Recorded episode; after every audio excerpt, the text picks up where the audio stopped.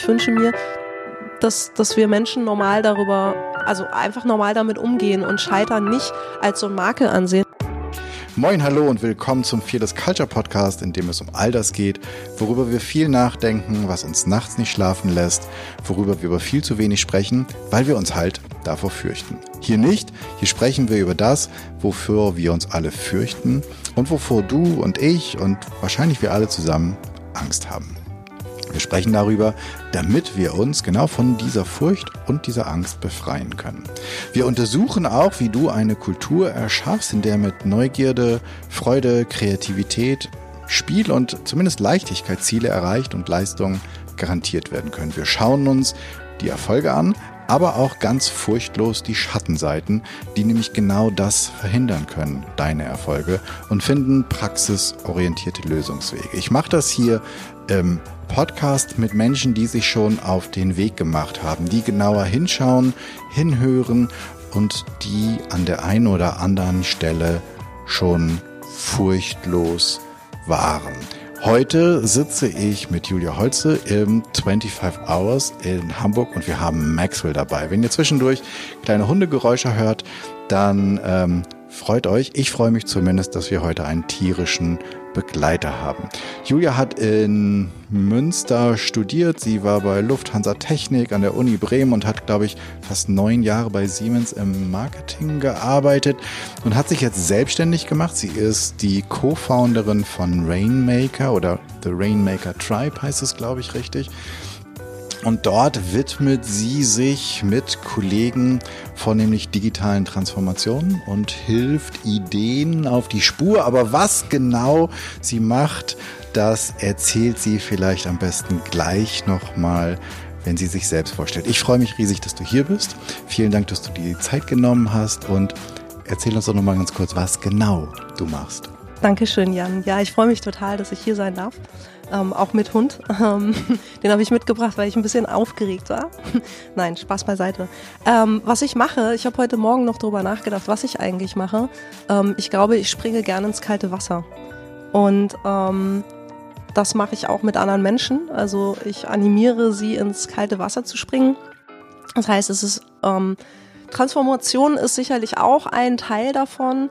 Ähm, aber wir fangen bei der Ideenfindung an und begleiten dann äh, die Menschen, Intrapreneure, aber auch Entrepreneure darin, dass sie ein tragfähiges, zukunftsweisendes ähm, und vielleicht auch nachhaltig.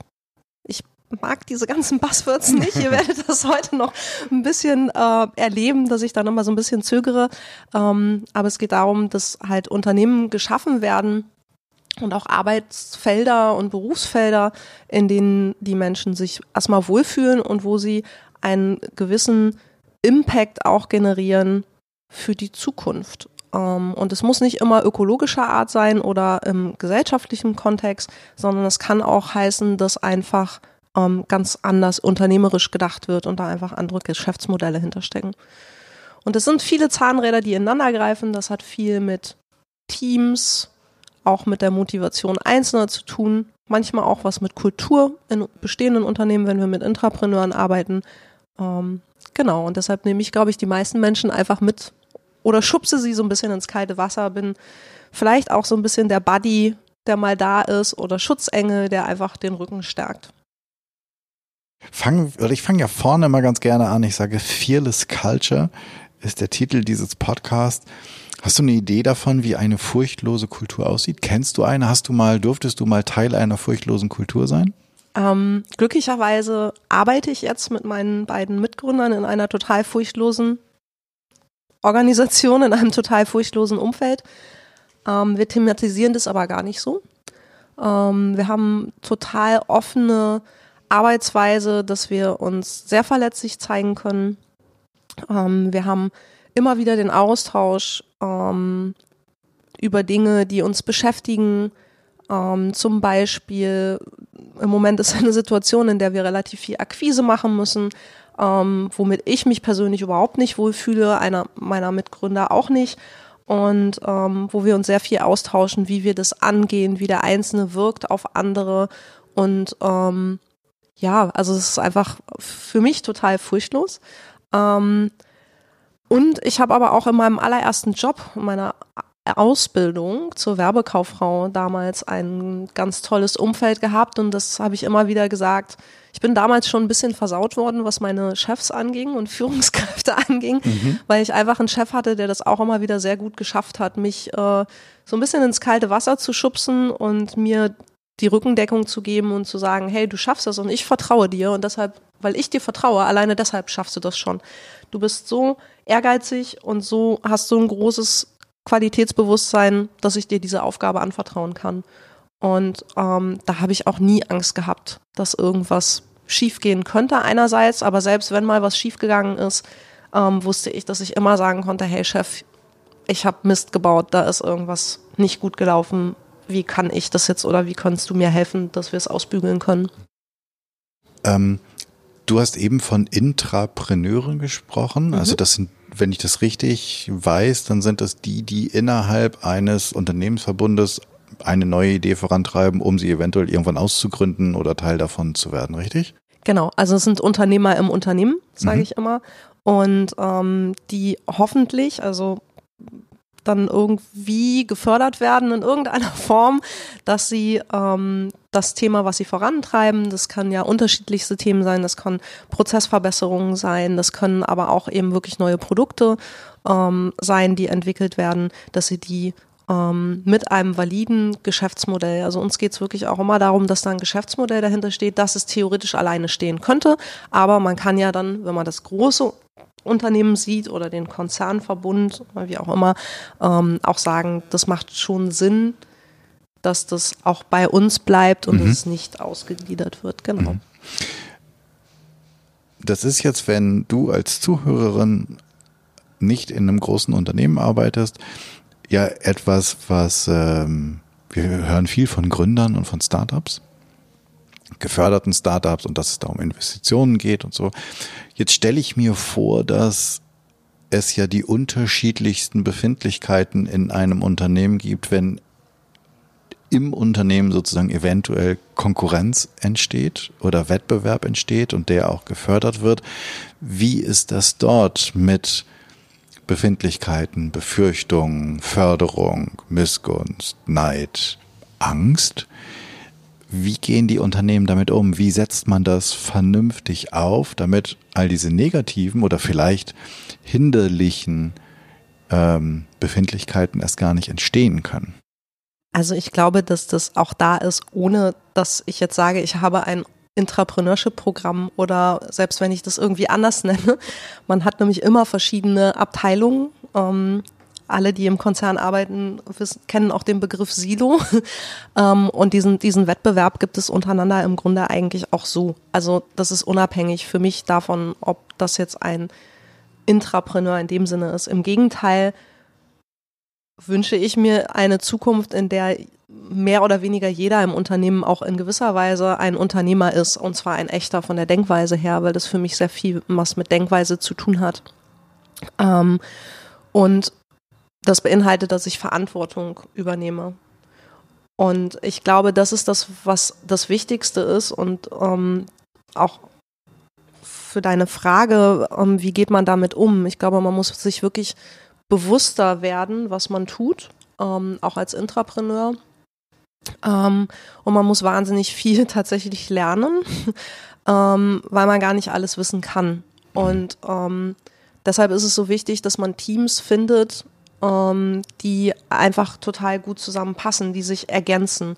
Und das ist für mich eine der, der interessantesten Erfahrungen, die ich jetzt mache und da auch im Konzern gemacht habe. Ich war fast zehn Jahre bei Siemens ähm, und ähm, auch wo ich die ersten Jahre noch nicht im Intrapreneurship oder Innovationsbereich war, dass wir uns sehr, sehr gerne mit Menschen verbinden, die uns sehr ähnlich sind, die sehr ähnlich wie wir ticken, aber dadurch lernen wir gar nichts und dadurch haben wir total viele blinde Flecken. Und es ist nicht immer leicht auszuhalten, den nörgelnden Kollegen zu haben, ähm, aber das, was der oder diejenige benörgelt, hat oft Hand und Fuß und ähm, wenn ich mich damit beschäftige, dann komme ich ganz schnell auf neue Lösungen. Ähm, und das ist für mich eigentlich das Wichtigste. Also es ist vollkommen unabhängig dann am Ende, ob das ein Intrapreneur ist oder der den Titel hat oder weil er durch irgendein Programm gelaufen ist, sondern ich wünsche mir das wirklich für alle Firmenbereiche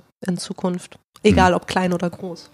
Wir sehen ja, ich, wir sehen als Außenstehende diesen Teil Innovation, hört sich immer großartig an, aber Innovation heißt ja auch, dass etwas Altes abgelöst werden kann. Mhm. Also ja. man könnte jetzt, man könnte es jetzt diplomatisch sagen und sagen, naja, das, es entsteht etwas Neues daneben. Ähm, und die Realität ist ja dann trotzdem häufig, dass ähm, ich nicht zwei Dinge brauche oder zwei Dienstleistungen brauche, sondern dass die bessere dann irgendwann beziehungsweise die nicht mehr so gute dann irgendwann geht.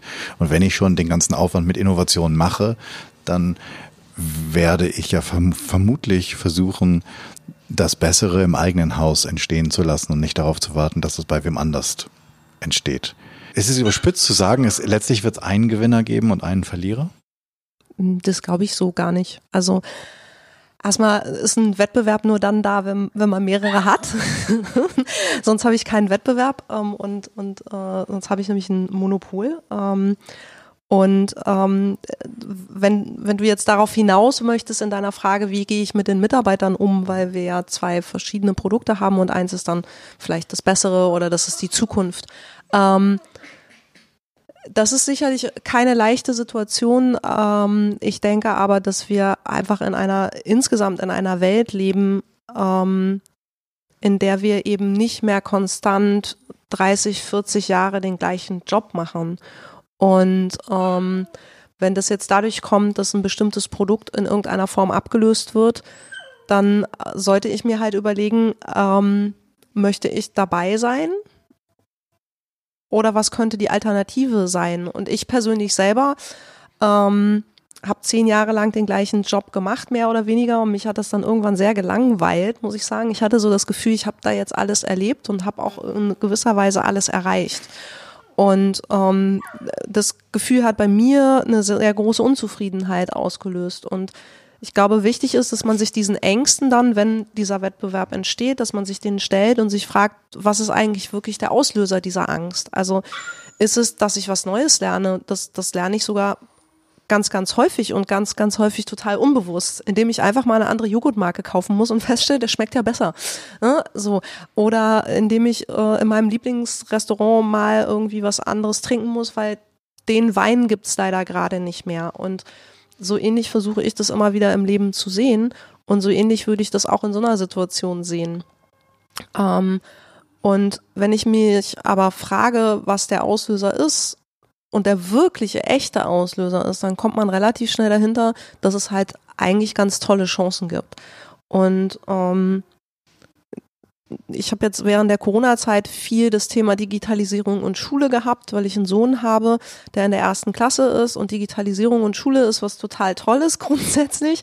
Funktioniert für Kinder, die nicht richtig lesen können und das gerade lernen und nicht richtig schreiben können und das gerade lernen halt auch schwierig, weil die bestimmte Dinge einfach gar nicht alleine so ohne weiteres können. Also so ein Vorschlag wie, naja, sagt doch der Schule, die sollen MS Teams anschaffen, äh, funktioniert halt dann eben nicht aus vielerlei Gründen. Und ich glaube, das ist das Wichtige, wenn wir über Innovationen sprechen und auch einen Wettbewerb, der durch Innovationen entsteht, dass wir immer überlegen, wer ist denn da eigentlich alles involviert. Es ist nämlich ganz viel der Nutzer, aber eben nicht nur der Nutzer, sondern es sind eben auch Menschen drumherum.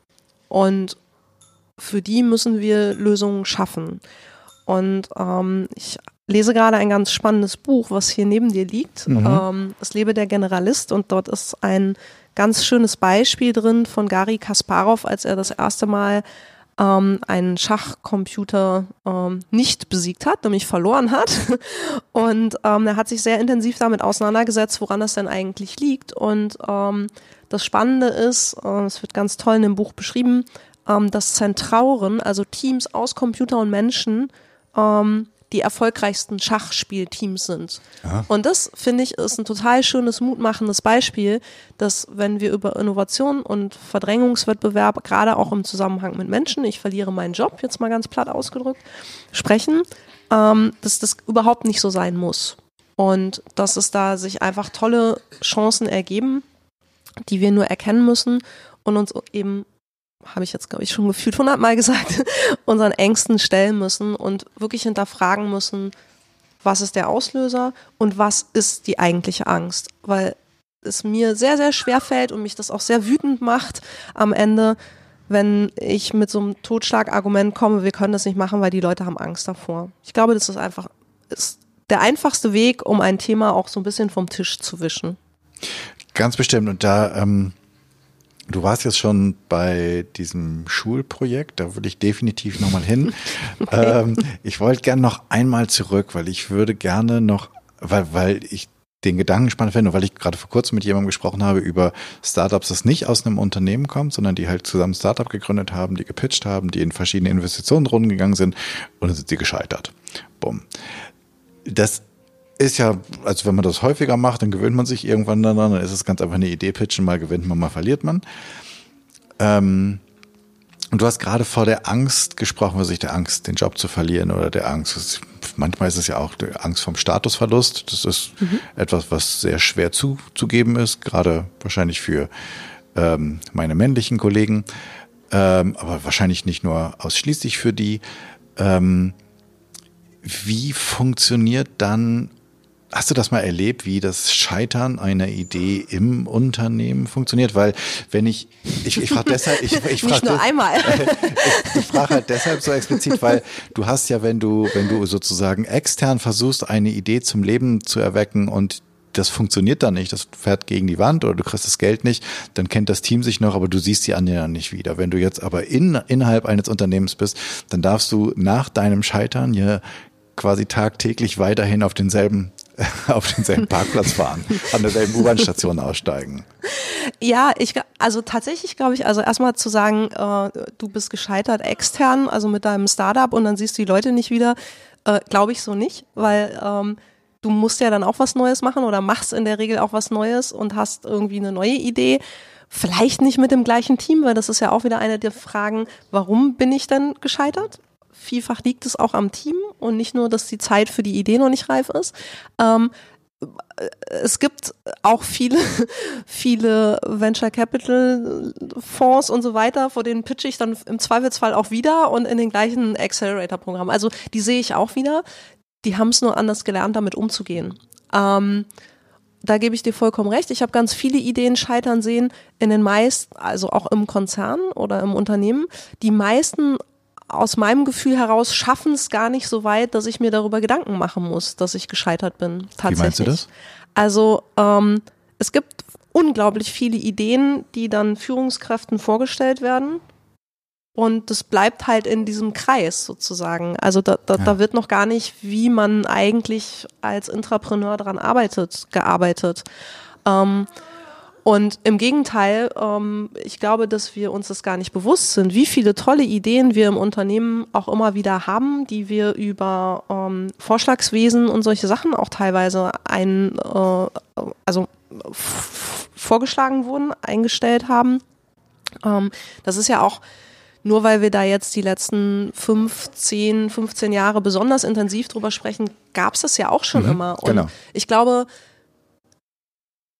also mein Gefühl ist ein bisschen so, ähm, als Serial Entrepreneur und äh, ist es hip, wenn man scheitert. Im Unternehmen reden wir uns ein, dass es nicht gut ist. Ähm, es gibt die Fälle, wo die Leute selber das Gefühl haben, also die Intrapreneure selber das Gefühl haben und sich nicht gut finden. Aber auch das ist wieder eine Frage der, der Einstellung am Ende. Ähm, wie viele Ideen habe ich im Laufe meiner Karriere gehabt, die alle anderen nicht so gut fanden.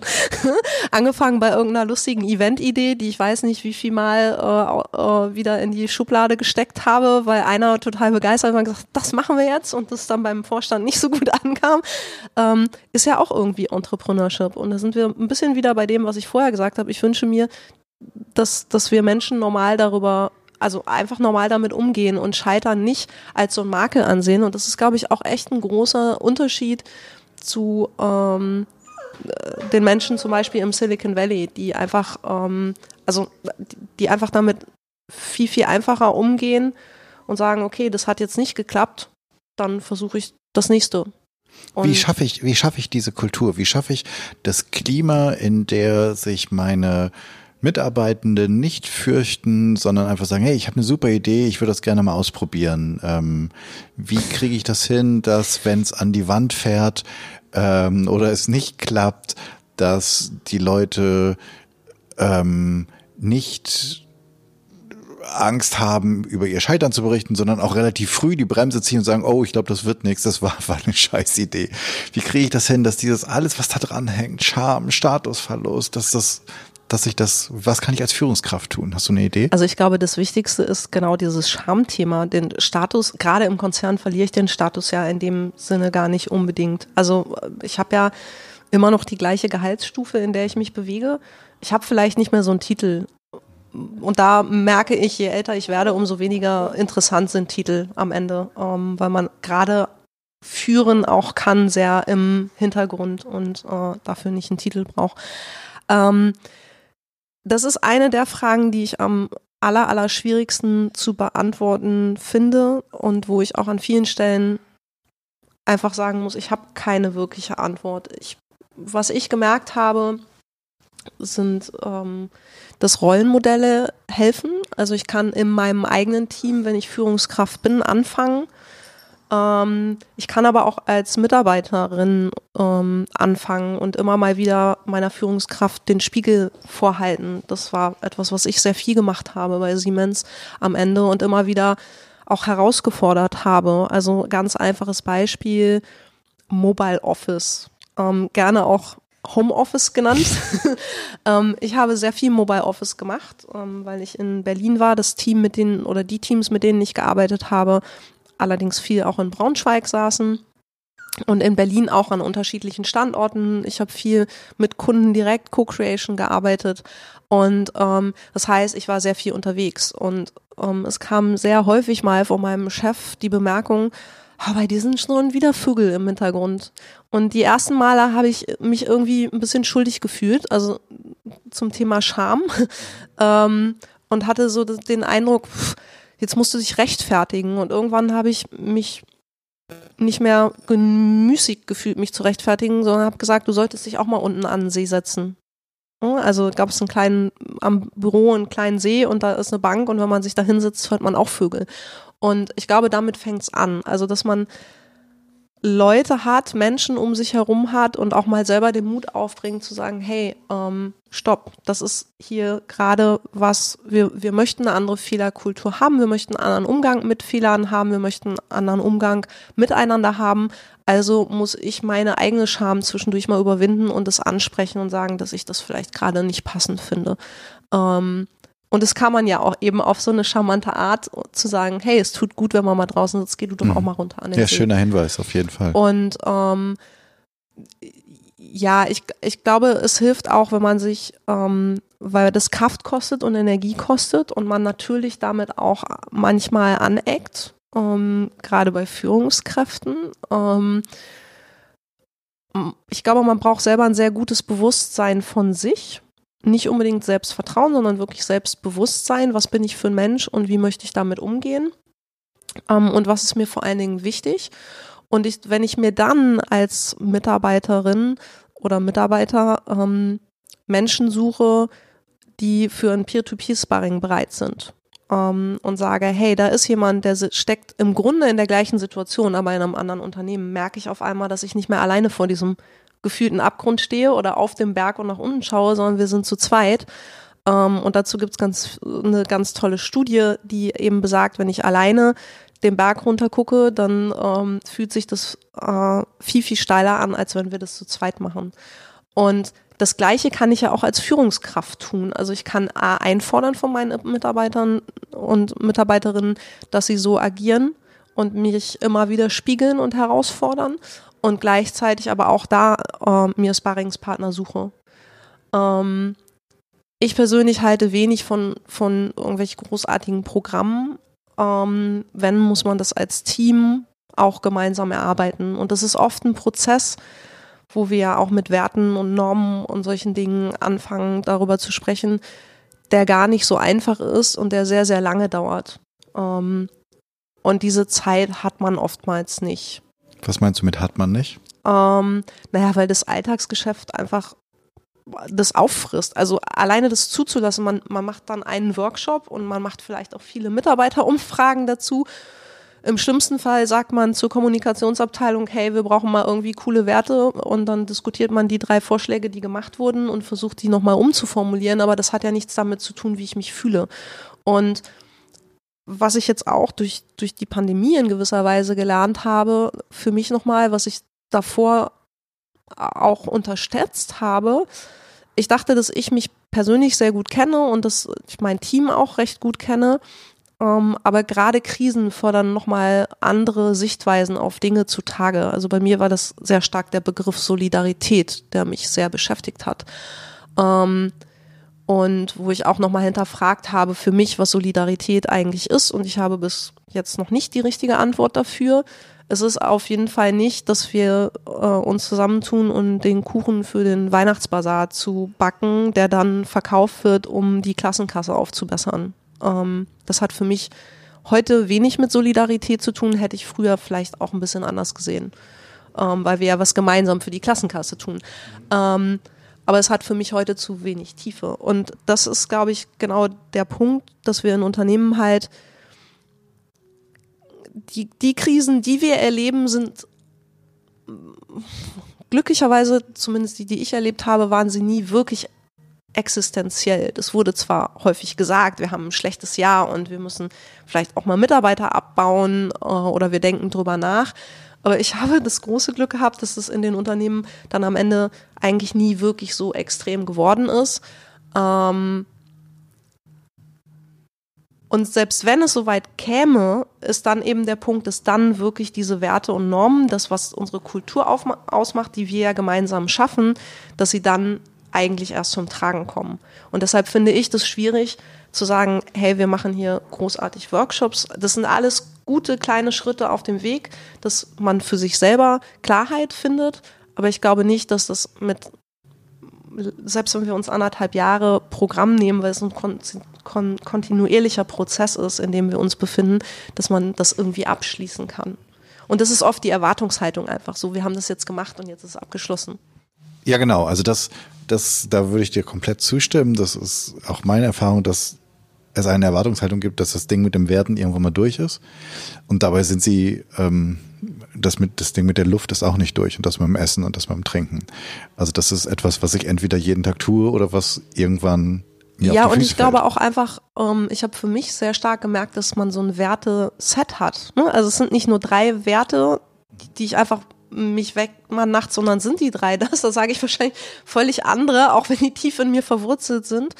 Ähm, sondern es hat halt ähm, auch sehr viel Situatives, was für einen Schwerpunkt ich gerade habe und welche, welcher Wert jetzt Priorität hat. Ähm, letztes Jahr, da war ich in, in dieser Orientierungsphase, ich habe gekündigt dann, ohne irgendwie genau zu wissen, was ich will. Ich habe nur festgestellt, so geht's nicht weiter, das möchte ich nicht mehr. Und da war für mich halt ähm, Vertrauen und Offenheit ganz, ganz wichtig. Das ist jetzt in meinem normalen Umfeld immer da. Also sind ganz andere Dinge für mich wichtig. Ähm, und zwar relativ profan, dass ich keine 60-Stunden-Woche im Moment habe. Ne? Also keine Ahnung, wie der Wert dazu heißt, aber wo ich sage, hey, das ist, ist ein ganz anderer Schwerpunkt. Und das ist genau die Schwierigkeit in diesem Zusammenhang, dass man, glaube ich, wirklich ein Set braucht und je nachdem, was gerade überwiegt oder was gerade notwendig ist, hat das halt einen anderen Fokus drauf. Ich finde das einen super wichtigen Punkt und ich finde das einen super wichtigen Punkt für dich, wenn du zuhörst, denn ähm, ich kenne diesen Ruf häufig von Mitarbeitenden an die Geschäftsführer, an die Führungskräfte, wir müssen uns über Werte unterhalten. Und letztlich ist es so, ja, kann gut sein oder ist bestimmt so, aber du kannst dich als erstes mal mit dir selbst über deine Werte unterhalten. Und ähm, ich würde dir ähm, teilweise bestimmt auch recht geben, dass ein tolles Werteprogramm nicht dafür sorgen muss, dass wir unsere Werte kennen und dass wir unsere Werte leben. Und dass es viel niederschwelliger in einzelnen Teams super gut funktionieren kann, ohne Programm, wohingegen irgendwie so ein großes Programm dann nicht. Also das ist, das ist etwas, wo, was mit sehr viel Achtsamkeit und, und, und mit sehr viel Ausdauer betrieben werden muss. Und was man im Kleinen beginnen kann.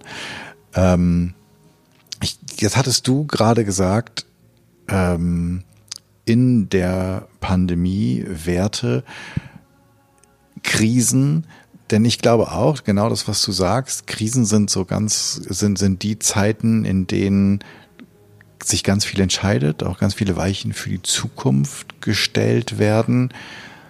Wie ist das? Du betreust bestimmt gerade jetzt irgendwelche Leute, die gerade jetzt gründen, für die die Krise, wenn, also wenn, wenn das Ganze noch nicht so weit ist, noch nicht so etabliert ist, dann ist so eine Krise ja viel existenzieller. Für mich, wie, wie gehen die damit um? Was ist dein Ratschlag an die Menschen, die jetzt gerade dachten, sie laufen los und dann so ähm, der Startschuss aus dem Block kam noch, aber beim, beim zweiten Schritt war dann ähm, alle zurück ins Homeoffice. Also ähm, habe ich ja selber erlebt. Also ich, ich bin mit meinem Startup sozusagen auch voll reingelaufen. Ähm, und zwar habe ich offiziell am ersten Vierten meine Steuernummer bekommen.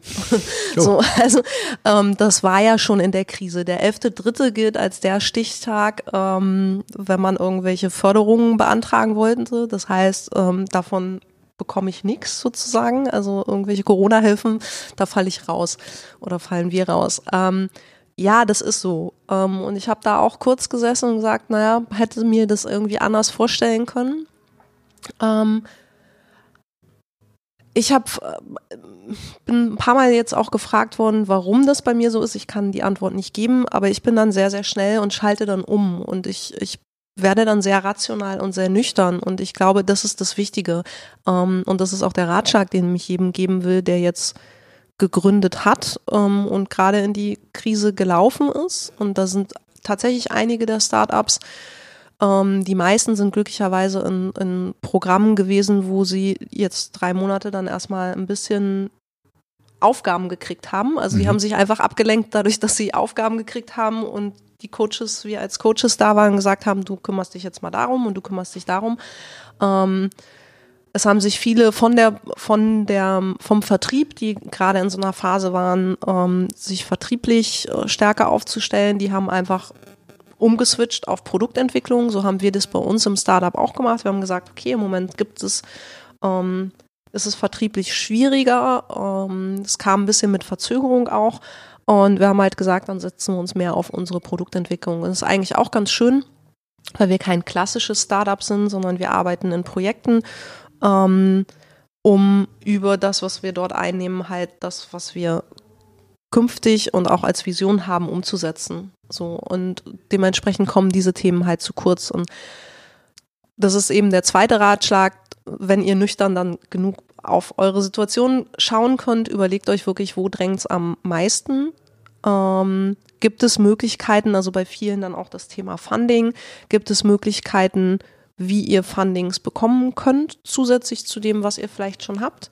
Ähm, dann rückt ab davon, von der Produktentwicklung und ich arbeite dort gerne äh, mit dem Komfortzonenmodell. Das, ähm, sind einfach Kreise, ähm, die ich zusammenschieben kann ähm, und sagen kann, okay, ich habe das Team, ich habe äh, meine persönliche Komfortzone und ich habe das Thema Produktentwicklung und ich nehme beispielsweise noch das Thema Funding. Am Ende kann ich mir überlegen, welche Themen sind es denn und wo befinde ich mich denn gerade? Also welches Thema beschäftigt mich als Person gerade am meisten?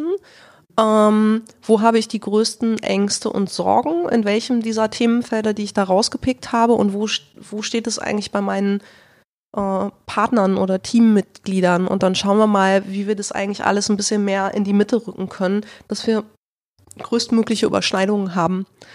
Ähm, und wenn man diesen klaren Kopf hat, kommt man eigentlich relativ schnell auch auf ganz spannende, interessante neue Lösungen. Und das fand ich eben auch in der Krise sehr schön zu beobachten. Äh, bei mir um die Ecke ist ein Italiener, der neu aufgemacht hatte, auch irgendwie eine Woche vorher, und der sein Restaurant halt gleich mal wieder schließen durfte. Mhm. Und der hat dann halt sofort umgeswitcht und gesagt, ich mache jetzt außer Hausverkauf. Hatte ich eigentlich nie vor, aber dann gibt es halt. Und dann kam irgendwie vier Tage später kamen dann Cocktails dazu, die man sich dann auch noch außer Haus mitnehmen konnte. Und der ist ganz gut und entspannt durch die Krise gekommen. Und ich glaube, dass also diese Form der Resilienz und das nüchtern Zurückbrechen, was man ja auch in der Krisenkommunikation sehr stark hat, ähm, da kann man viel auch von, von Notärzten und sowas lernen, also allen, die, die mit Krisen zu tun haben. Die werden alle sehr rational. Und ich glaube, das ist einer der wichtigsten Elemente, die man äh, ja dann nutzen kann. Mhm. Ich habe so ein bisschen auf äh, Twitter damals mitbekommen, du warst ganz stark bei diesem ähm, Hackathon Wir versus Virus. Wir versus mhm. Virus, genau, und warst da auch in einem Schulprojekt ja. mit, mit bei. Was habt ihr da genau gemacht? Weil das war ja, das war für mich persönlich war das, ähm, und da bin ich total dankbar für. Ähm, es ist, ich bin glaube ich, ganz prima durch, durch das ganze Ding durchgekommen, Klopp auf Holz. Und ich hatte mal so ein Wochenende, da habe ich mich so in, in so einer Medien, Abwärtsspirale befunden. Also da wurde sozusagen von Artikel zu Artikel wurde schlimmer. Und irgendwie bin ich dann zu Twitter gewechselt und war dann irgendwo in, in einer Blase mit bei, wo du warst und habe ich gedacht, ach guck, die Welt dreht sich doch vorwärts und irgendwie war alles gut. Und das ist schön war, zu hören. Das war irgendwie so, das, das war so der Moment, wo ich dachte, ach guck mal, siehst du, es gibt doch Menschen, die, die auch jetzt noch nicht die Flinte ins Korn werfen, sondern sagen, hey, irgendwo wird es gut sein, lass mal anpacken. Ähm, dazu muss ich ein bisschen weiter ausholen. Ähm, die Situation war die, ich bin alleinerziehend, habe eben ein Kind, was noch nicht richtig lesen und schreiben kann. Inzwischen zum Glück schon. Zum Ende des Schuljahres hat das geklappt. Und ähm, ich war dabei, mich selbstständig zu machen. Und jetzt war das Kind plötzlich auch zu Hause. Und ähm, ich dachte erst so, ja, ist ja kein Problem, ne? So die Schulzettel machen wir mal nebenher und ich der sitzt in der Küche und ich sitze im Arbeitszimmer und dann klappt das schon. Und ähm, da habe ich relativ schnell gemerkt, nee, das klappt gar nicht zusammen. Also ähm, das Kind saß da, hat die Aufgabe nicht verstanden, weil es ja noch nicht richtig lesen konnte, hat auch irgendwie sehr lange gebraucht, bis dann das gelesen war und und und und das war alles schwierig ähm, und ich hatte auch total unterschätzt, dass die Situation für ihn jetzt irgendwie komisch ist, zu Hause Aufgaben zu machen. Der ist sonst halt den ganzen Tag in der Schule und im Hort gewesen, hat da seine Aufgaben gemacht und wenn ich Hausaufgaben dann noch, also wenn wir Hausaufgaben gemeinsam gemacht haben, saß ich halt immer daneben und das sollte jetzt nicht so sein. Und ähm, am meisten hat mich allerdings irgendwie aufgeregt, dass ähm, die Sachen per E-Mail kamen und ich in einem Moment der geistigen Umnachtung in der Woche vor den Schulschließungen noch einen Drucker gekauft habe ähm, und der auch noch rechtzeitig geliefert wurde. Und so gesagt, es kann doch nicht sein, dass ich jetzt hier schon nach drei Wochen oder zwei Wochen, ich weiß gar nicht mehr genau, ähm, die Druckerpatrone das erstmal tauschen muss, nur weil ich hier jeden Tag oder jede Woche zehn Schulzettel ausdrucken muss, schwarz-weiß. Ähm, so, und dachte so, es muss doch andere Lösungen geben. Also warum gibt es eigentlich noch nicht die digitale Schule? Und dann kam Wir versus Rises, ich bin darüber gestolpert. Und ähm, ich war neugierig in erster Linie aus beruflicher Sicht. Ähm, wie wird ein Online-Hackathon stattfinden? Ich hatte mich gar nicht informiert, bin einfach auf die Seite gegangen, habe gesehen, okay, welche Möglichkeiten gibt es zu mitmachen, ähm, ich komme jetzt aus dem klassischen Hackathon-Bereich, wo, wo halt wirklich Software-Developer an einer Lösung äh, gearbeitet haben und dachte so, naja, Entwickler bist du nicht. Ähm, Coach möchtest du eigentlich auch nicht machen, weil das machst du sowieso die ganze Zeit. Wenn du kennenlernen willst, wie die das aufziehen und wie du vielleicht in Zukunft dein Business machen möchtest, auch, also ich möchte keine Hackathons organisieren, aber wie mache ich Online-Workshops, dann musst du ja irgendwie mit einer Challenge rein und Pate sein für eine Challenge. Ja, und da ich ja am Tag vorher so über das Schulsystem geflucht habe, habe ich gesagt, das ist ja naheliegend, dann wirbst du dich mal damit und ähm, eben genau aus dieser Sicht, wie kann das funktionieren? Homeoffice, Homeschooling, aber auch die Lehrkräftesicht. Weil mir war natürlich schon klar, dass ich jetzt nicht nur aus Sicht der Schülerinnen und Schüler und der ähm, Eltern das betrachten möchte, sondern eben auch der Lehrkräfte. Und aber auch sehr bewusst habe ich die Politik und den Föderalismus in Deutschland ausgeklammert bei der Formulierung meiner Challenge. Ja, und so ist es entstanden. Also als Betroffene einerseits und gleichzeitig aber äh, wissbegierig, wie ich bin und ähm, auf fachlicher Ebene andererseits. Und ich muss sagen, das war eines der anstrengendsten Wochenenden, die ich in meinem Leben hatte. ähm, weil wir ein Team am Ende hatten. Es hat sich, es war sehr chaotisch. Die, die gesamte Kommunikation, wie findet man irgendwie ein Team? Ich hätte sogar im Vorhinein, hatte ich das gepostet, dass ich da was eingereicht hatte. Ich hätte sogar ein Team zusammen gehabt. Das durfte sich aber so nicht bewerben. Das ist auch, ähm, also die, die Macher waren ja selber davon völlig überwältigt, dass da sich 43.000 Leute gemeldet haben.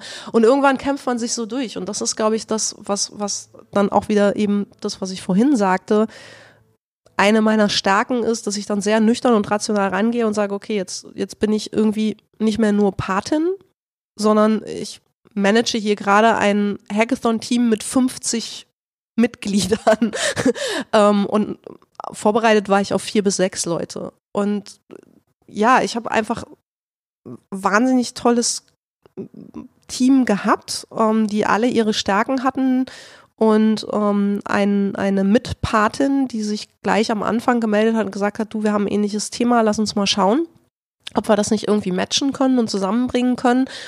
Und wir, wir haben uns blind vertraut, wir haben uns wir kannten uns ja nicht. Also wir haben uns mhm. über Slack kennengelernt und dann einmal per Zoom mit ähm, gefühlten eine Million anderen telefoniert ähm, und äh, haben darüber aber ganz schnell irgendwie ein geiles Team gehabt. Also kann ich nicht anders sagen. Es war einfach wirklich richtig toll, die sich an vielen Stellen selber organisiert haben. Wir haben ein paar Zeiträume gesetzt ähm, und dann einfach blindes Vertrauen da kommt schon was raus. Einige Menschen kannte ich ja auch in dem Team schon persönlich, andere auch eher über Twitter oder LinkedIn, hauptsächlich über Twitter und habe gesagt, die haben alle ihre Stärken. Bei manchen weiß ich gar nicht genau, wo die liegen, weil ich die im Kontext gar nicht so wirklich einordnen konnte. Und ich lasse es jetzt mal an bestimmten Stellen los. Und rausgekommen ist?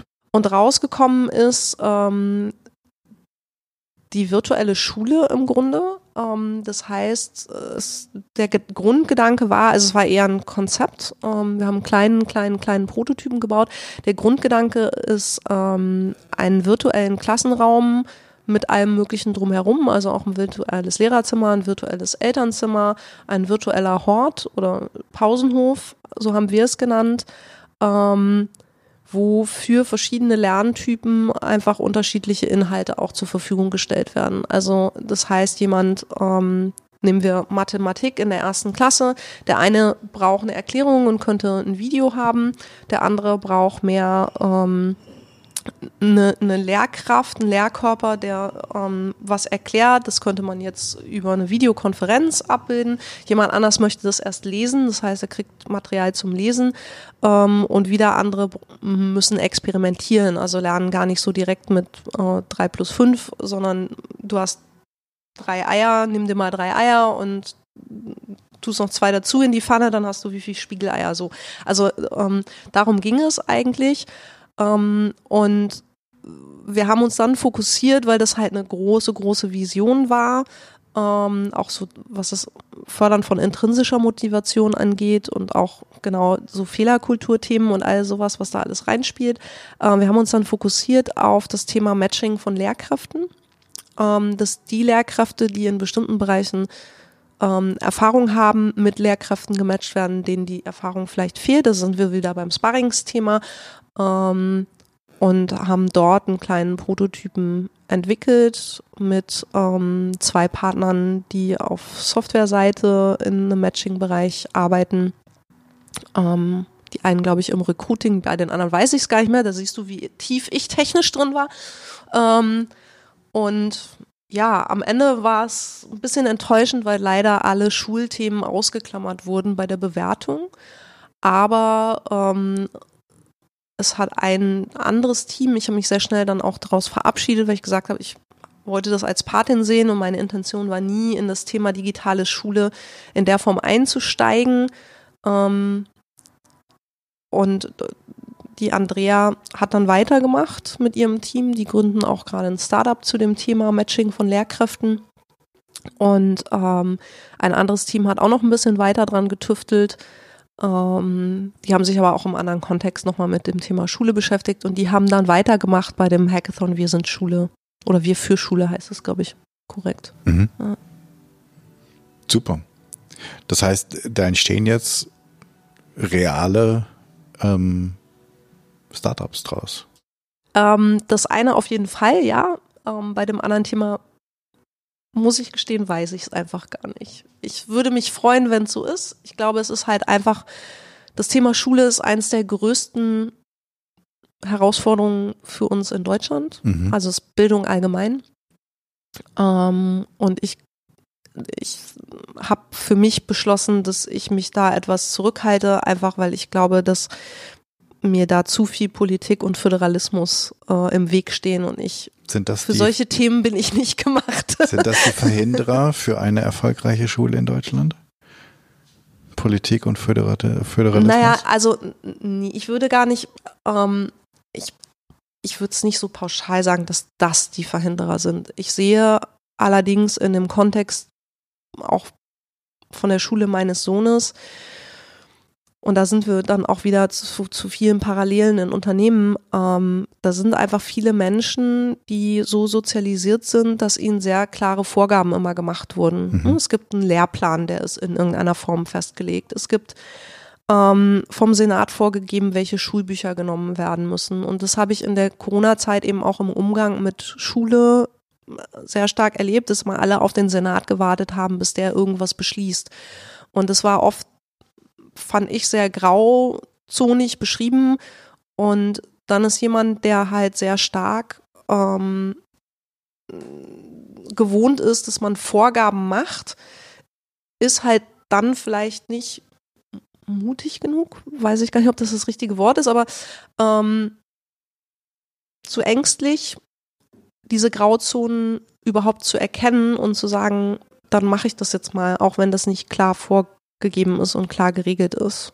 Und ähm, das habe ich eben schon gemerkt und deshalb denke ich, ist das in dem Fall halt einfach relativ schwierig, dort eine Veränderung anzustoßen. Und dann denke ich mir immer, hey, das System ist noch viel, viel größer. Ich denke immer sehr systemisch, das System ist noch viel, viel größer als ein Unternehmen. Wie soll das dann dort die Veränderung funktionieren? Ist gerade total lustig, dass du das sagst, weil das war gerade so mein Gedanke. Ähm, es gibt ja mehrere, die zu ähm, vernünftigen oder zu Gruppengrößen, ähm, genau das, das Bild müssen wir aber posten. Hier wird gerade ein schlafender, total entzückender Hund fotografiert. Es gibt also ganz viele, die zu Gruppengrößen forschen und wie groß eine Gruppe ist, dass sie funktionieren kann und wie viele Menschen kann man wirklich führen, wie groß sollte ein Team idealerweise sein. Und wenn wir jetzt wieder auf Gründung und Startups kommen, da ist ja, und ich, also nicht, dass ich da Experte wäre, aber wenn ich das ein bisschen beobachte, es gibt es ja unterschiedliche Schwellen, wo dieses neu gegründete Unternehmen schwierig wird und das ist auch, hat ganz häufig auch was mit Wachstum zu Mhm. tun und mit Mhm. Größen. Mhm. Ähm, ist, deswegen fand ich das so spannend, dass du das gerade bei Schule sagst, bei diesem riesen, Riesensystem, das keiner irgendwie wahrscheinlich mehr managen kann. Ähm, und kommen wir zurück zu, zu- kennst du das auch, dieses, dass dieses Größenthema, dieses, wenn das Ganze eine bestimmte Personenzahl überschreit, schreitet, und es ist wahrscheinlich nicht eine Person, die dann das fast zum Überlaufen bringt, aber eine gewisse Zahl, dass es dann einfach schwierig wird und dass dann halt etwas ganz Neues, äh, quasi ganz Neues entsteht? Also ähm, beobachte ich viel. Ne? Also ich, ich finde drei die perfekte Größe. äh, nicht nur, weil wir drei sind, sondern einfach, weil das ähm, ich, ich bin sehr, ich bin ein sehr starker klassischer Introvert. Also ich kann einfach Gesprächen mit mehr als zwei Menschen, die mir gegenüber sind, relativ schwer folgen, weil ich einfach zu lange brauche, um das, das zu verarbeiten, was mir gerade gesagt wurde. Ähm, und deshalb finde ich drei total super. Außerdem hat man selten eine Pattsituation, äh, wenn man Entscheidungen treffen muss. Ähm, ich nochmal anders angefangen. Ähm, ich sehe Unternehmen, die sehr, sehr schnell wachsen oder ja, ich sag bewusst Unternehmen. Ich finde, das sind dann nämlich irgendwann keine Startups mehr. Das ist ja auch immer wieder die Frage, wie definiert man eigentlich Startups? Für mich ein Unternehmen, das es schon sieben Jahre gibt, mag irgendwie noch finanziert sein von außen, aber das ist für mich dann kein Startup mehr. Und wenn ich höre, dass die in einem Jahr irgendwie 200 Leute einstellen oder sei es auch nur 100, dann fange ich an zu grübeln, weil ich denke, das macht ganz viel mit den Menschen, die schon da sind. Also jeden Mitarbeitenden, den ich einstelle, dem möchte ich auch eine gewisse Betreuung zukommen lassen und den möchte ich vernünftig einarbeiten. Der hat das mhm. Recht darauf und ich habe die Pflicht ähm, dazu. Und ich frage mich, wenn Unternehmen von 100 Mitarbeitern auf 300 wachsen, weil sie 200 einstellen in einem, einem Jahr, wie soll ich dem gerecht werden? Also das kann ich nicht, weil das heißt, dass ich ja zwei Leute gleichzeitig irgendwie einarbeiten muss oder selbst wenn es hintereinander ist, ähm, wie soll ich dann meine Arbeit machen? Und man darf auch nicht unterschätzen, dass das ja alles Menschen sind, die eben diese Kultur mitprägen. Und ich glaube, dass da sehr viel verloren geht. Und ähm, das ist auch so meine Erfahrung, dass das an vielen Stellen ein Knackpunkt ist. Gar nicht unbedingt, dass die Unternehmen selber dann in Summe scheitern, aber dass eine Veränderung stattfindet und dass ich halt von Menschen, die dort arbeiten, das Feedback bekomme, nee, ich gehe jetzt raus, weil mir passt es ja alles nicht mehr, es ist zu chaotisch. Gehört irgendwie zum Startup dazu, aber das bin nicht ich. Wo ich sage, hm, ich glaube nicht, dass das dazugehören muss. Ähm, ein Beispiel wollte ich noch geben und zwar von der Firma Gore, also die Gore-Tex mhm. herstellen. Die sagen, ab einer Größe von 200 teilen sie dann ihr Werk. Ähm, und, und ein Werk hat, wird einfach nicht größer, als es da etwa 200 Mitarbeiter sind. Und ähm, das finde ich ganz spannend, weil das ja auch im Tierrecht so ist. Also ich habe da wirklich länger drüber nachgedacht. Die, die berufen sich da auch auf irgendwelche Tierstudien. Und ähm, wenn man sich Vogelschwärme anguckt, ähm, Fischschwärme, also es gibt natürlich Schwärme, die größer sind, aber interessanterweise ist 200 offensichtlich irgendwie so eine magische Zahl. Ich würde mich freuen, wenn das irgendjemand kommentiert und mir sagen kann, wo das herkommt, weil das habe ich noch nicht rausgefunden. Ähm, und für Gore hat sich das offensichtlich ähm, gezeigt, dass das gut funktioniert und das hat zur Folge, dass eben auch zwei, drei, vier Werke an einer Straße nebeneinander stehen, um diese Größe einhalten zu können. Und äh, das finde ich spannend. Also natürlich gehören die ja noch zusammen. Und das ist so ein bisschen das, was du beschrieben hast, eben auch, ähm, wo ich sage, hey, wenn wir doch kleine Konglomerate haben in irgendeiner Form, dann haben wir ja auch wieder ein System oder ein Universum, ganz viele kleine Zahnrädchen. Und da wird es dann ja mega spannend, weil ich dann ja auch Menschen brauche, die, die Schnittstellen sind und die mhm. Vernetzung machen. Und da sind wir ganz schnell bei Menschen, die, ich sage immer, Schmetterlinge sind, die so von Blase zu Blase, von Universum zu Universum fliegen und immer was mitnehmen. Und ähm, ich glaube, dass das heutzutage zum Beispiel total unterschätzt wird. Ähm, da sind wir ganz, also sind wir ja bei Netzwerken und Menschen mit Netzwerkfähigkeiten und Menschen, die Dinge verknüpfen können. Weil nur gutes Netzwerken und viele Leute kennen ist das eine, aber zu erkennen, ich habe doch mit dem und dem vor drei Monaten über das Thema auch gesprochen und die sind doch in einem Unternehmen oder vielleicht in verwandten Unternehmen oder vielleicht in ganz unterschiedlichen Unternehmen, aber die können sich doch gegenseitig befruchten. Und die können doch was Neues entstehen lassen. Dann entsteht auch Innovation. Und das ist das, wofür, also du merkst ja schon, das ist total meine Leidenschaft und da, da gehe ich total auf. Ähm, und das, wie waren wir da hingekommen, habe ich schon wieder vergessen.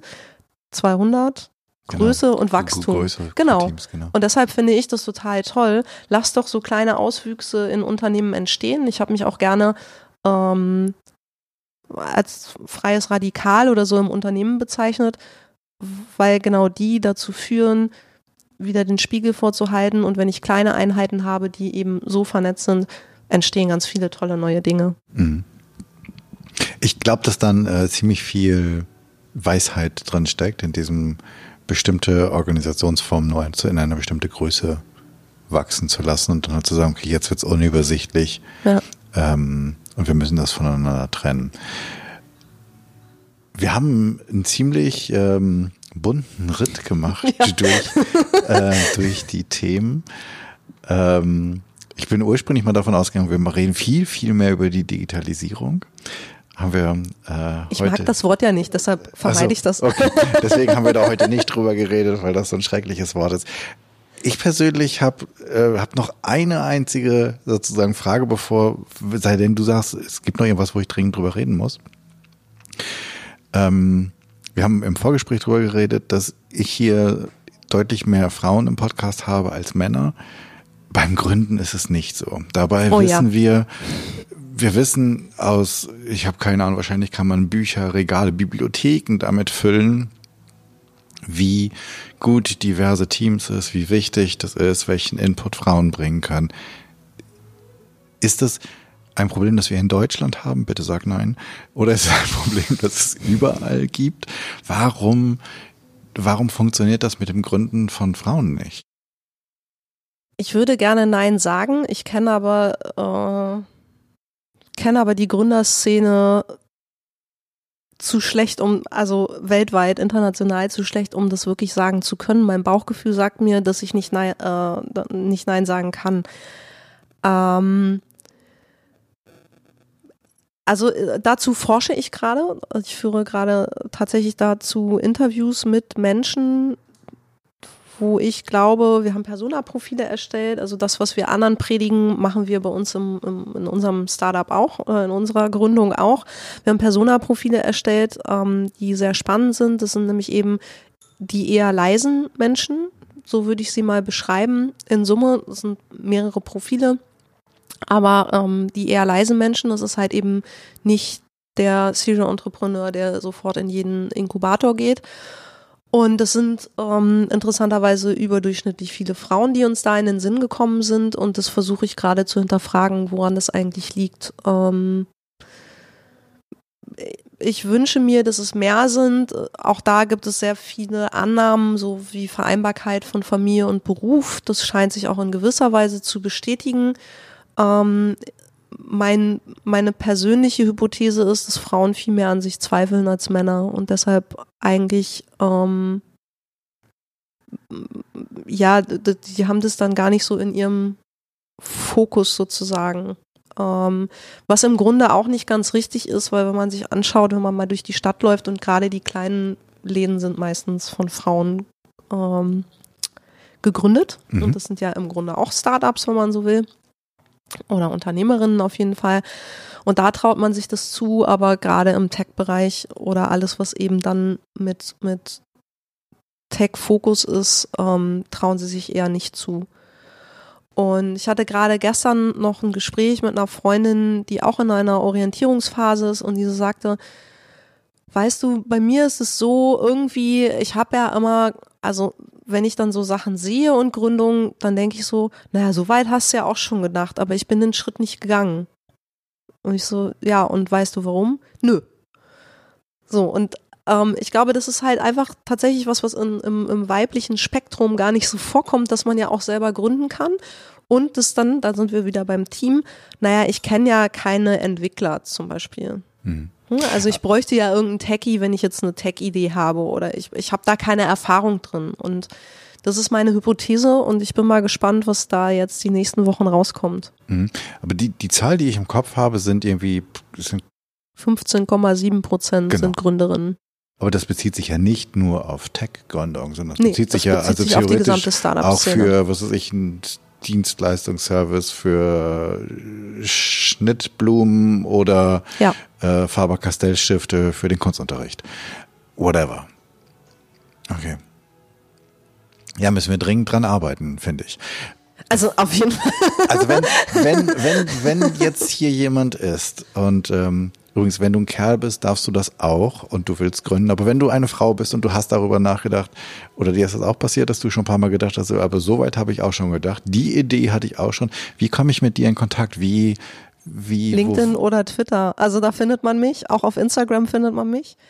Ähm, und dann müssen wir sprechen, ganz dringend sprechen.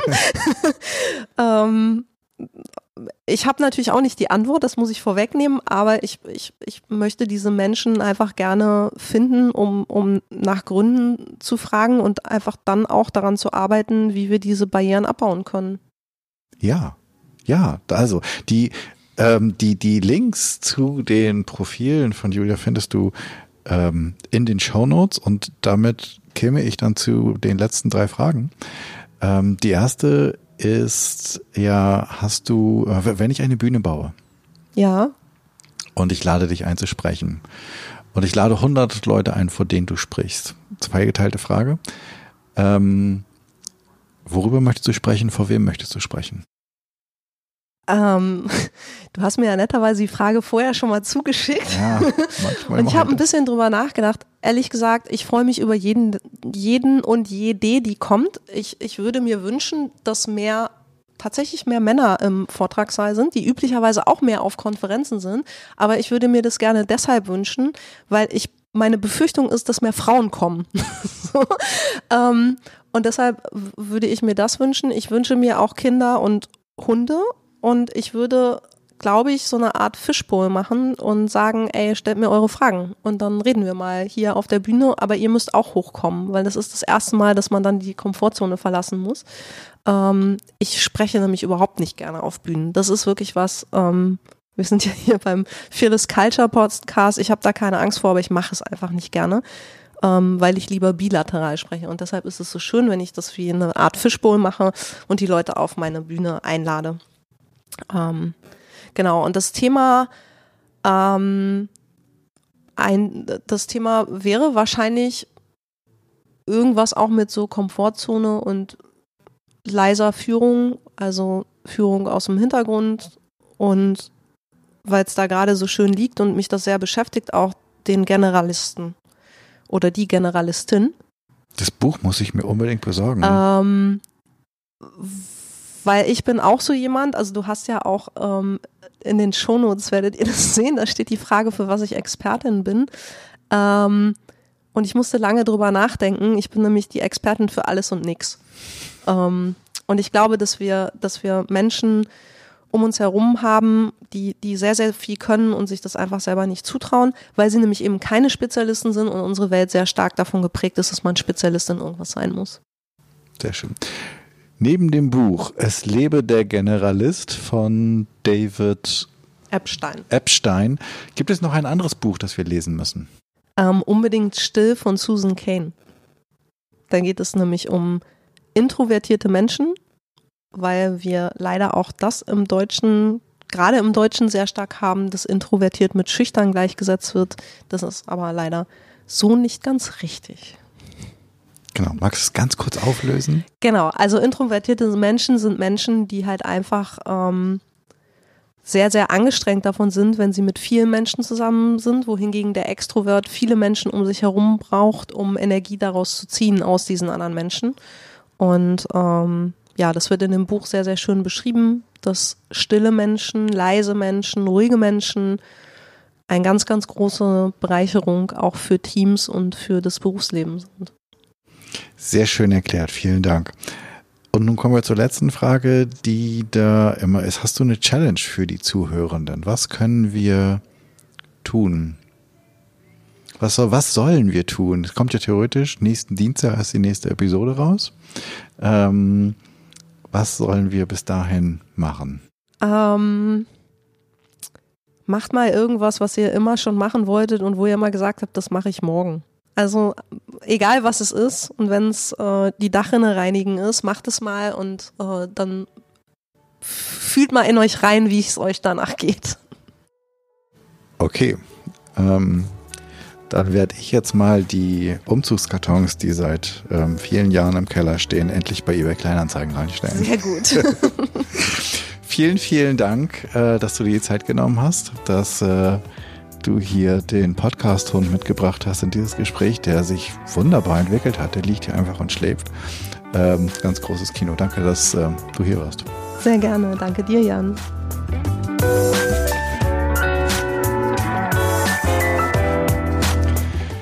Danke fürs Zuhören. Ich hoffe, es hat dir gefallen, es hat dich neugierig gemacht und dich vielleicht inspiriert, einmal darüber nachzudenken, was du schon immer mal tun wolltest und äh, dass du es jetzt tust. Es hat dich vielleicht auch inspiriert, furchtloser zu sein oder darüber nachzudenken, wie du eine Fearless Culture erschaffen kannst. Ich freue mich über dein Feedback und Ideen, was ich noch machen könnte, was ich besser machen könnte. Denn für mich ist dieser Podcast ein Herzensthema und dein Feedback bedeutet mir wirklich sehr viel. Wenn du ein Thema hast, von dem du meinst, das müsste mal besprochen werden und du bist eine gute Ansprechpartnerin oder du kennst jemanden, dann schreib mir bitte an podcast.janschleifer.com. Abonniere den Podcast auf iTunes, Spotify, Stitcher, Google, wo auch immer du Podcast hörst. Und natürlich freue ich mich riesig über deine 5-Sterne-Rezension bei iTunes.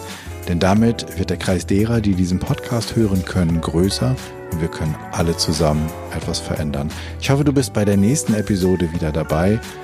Bis dahin, sei furchtlos, dein Jan.